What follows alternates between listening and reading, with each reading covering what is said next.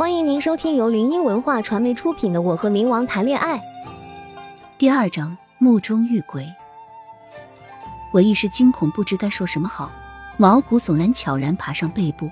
我怒吼道：“放开我！”说罢，只感觉屁股一疼，我吃痛的爬起来，看着飘在空中的男人，恶狠狠瞪着他道：“你想干嘛？你就说吧，要杀要剐，悉听尊便。”他飘到我面前，挑起我的下巴，迫使我看着他道：“啊，朕现在还不想杀你，不过你要是背我出去，我或许还能饶你一命。”他傲慢的语气令我恨得牙痒痒，还未等我答应，就直接跑到我背上去了。刹那间，我的背弯了一个度，脸上无限黑线划过。这家伙怎么这么重？这是坨石吧？我很有骨气道：“给我滚下来！”你以为你是谁？让我背就背，士可杀不可辱。天哪，这个男鬼生前是个赖皮鬼吧？这么无耻！听到我的话，他冷漠的脸上露出了一抹轻笑。哦，当真？说罢，他一个凌厉的眼神，一旁的石墙门便粉身碎骨了。看着突然破碎的石墙，我赶紧嬉笑道。背，你是大爷吗？我背。说罢，正想走，却想到了这里是个深坑，根本就出不去。他似是知我心所想，开口道：“笨蛋，走那边的门。”磁性的嗓音直敲人心底。好路，走就走路。自己何时受过这种委屈？出去了之后，一定要灭了他。瞧把他能耐的，脚刚踏进石门，蜡烛就刷刷的燃了起来。一眼望去都是骨头和死尸，我内心是欲哭无泪的。腐臭的气味从那些死尸上弥漫过来，胃里的面差点没呕出来。我犹豫了许久，才迈着步伐，小心翼翼的从那些骨头堆里走过去。啊，好恶心！我嫌弃的直跺脚。腐烂的死尸上密密麻麻的蛆虫在尸体上钻来钻去。你能不能下来？呜呜！我哽咽道。他没有回答我，我也只能继续往前走。很庆幸的是，这条路并不长。嗯，什么东西？我摸着从肩膀耷拉下来的东西，恐惧从心底开始蔓延开来。不会是我想的那样吧？我忐忑的转过头，一张满脸是血、翻着白眼的脸在我眼前放大，我被吓得直跳脚。此时的我。犹如一个疯子，站在一旁的男人勾起嘴角笑道：“哈哈哈，胆小鬼！”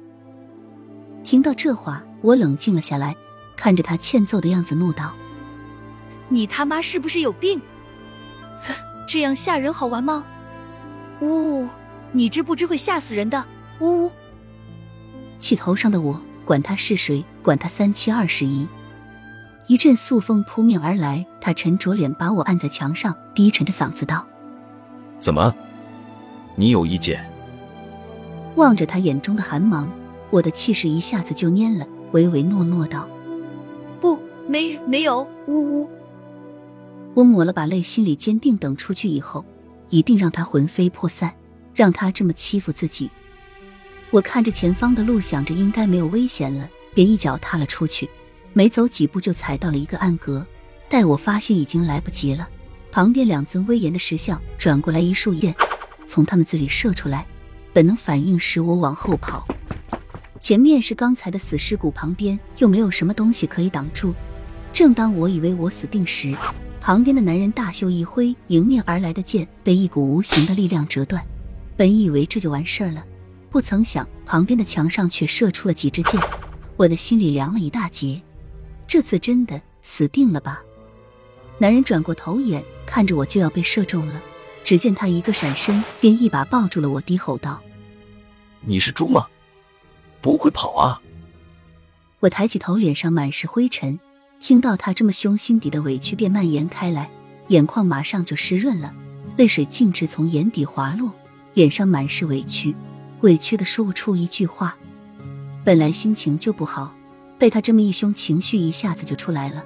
从他保护我的那一刻起，我就刷新了对他的感觉。原来他也没有想象中的那么坏吗？一个人压抑久了一点小事，真的会令他崩溃的。所以，当你觉得一个人矫情的时候，永远不知道在这点小事之前，他到底压抑了多少的东西。他看着我沉默了，半晌，我才憋出一句智障的话：“疼吗？”他松开我，再次恢复他的毒舌道：“你是智障吗？”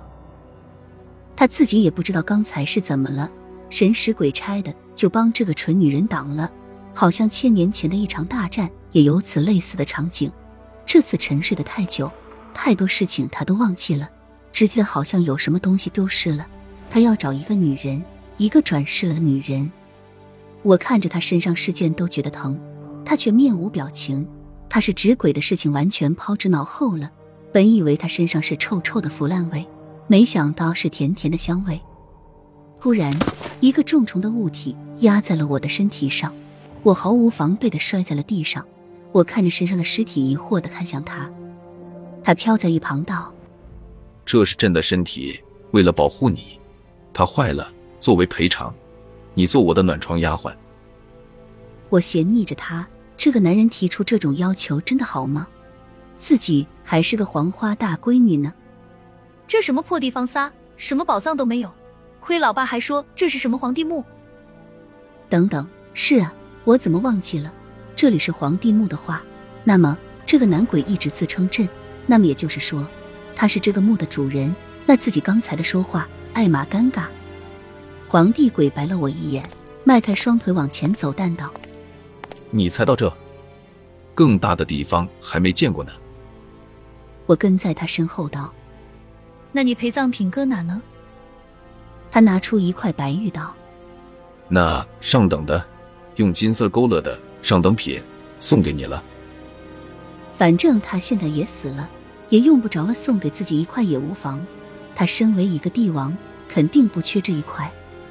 那块玉凉凉的，放进一瞧里面似乎还有滴血。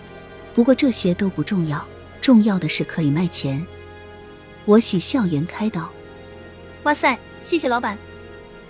他邪魅一笑，薄唇轻启，把我身体背上。好洛。现在我已经改变主意了，他长那么帅，而且也不坏，出去就不灭他了。我费尽力气也没能把他尸体搬动半步。他看着我，眉头皱了皱，紧抿着薄唇道：“没想到你干什么都不行。”我无奈的叹了口气，应和道。是是是。话说他的尸体放了这么久，居然没腐烂，就像刚死的似的，这还真是一大奇迹。把它卖出去，说不定能得到不少钱呢。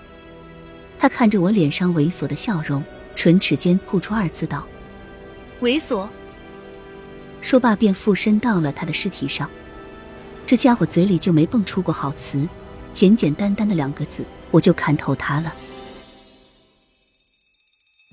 听众朋友，本集已播讲完毕，喜欢的朋友记得挥挥你的小手，点点关注，欢迎大家订阅，下集精彩继续。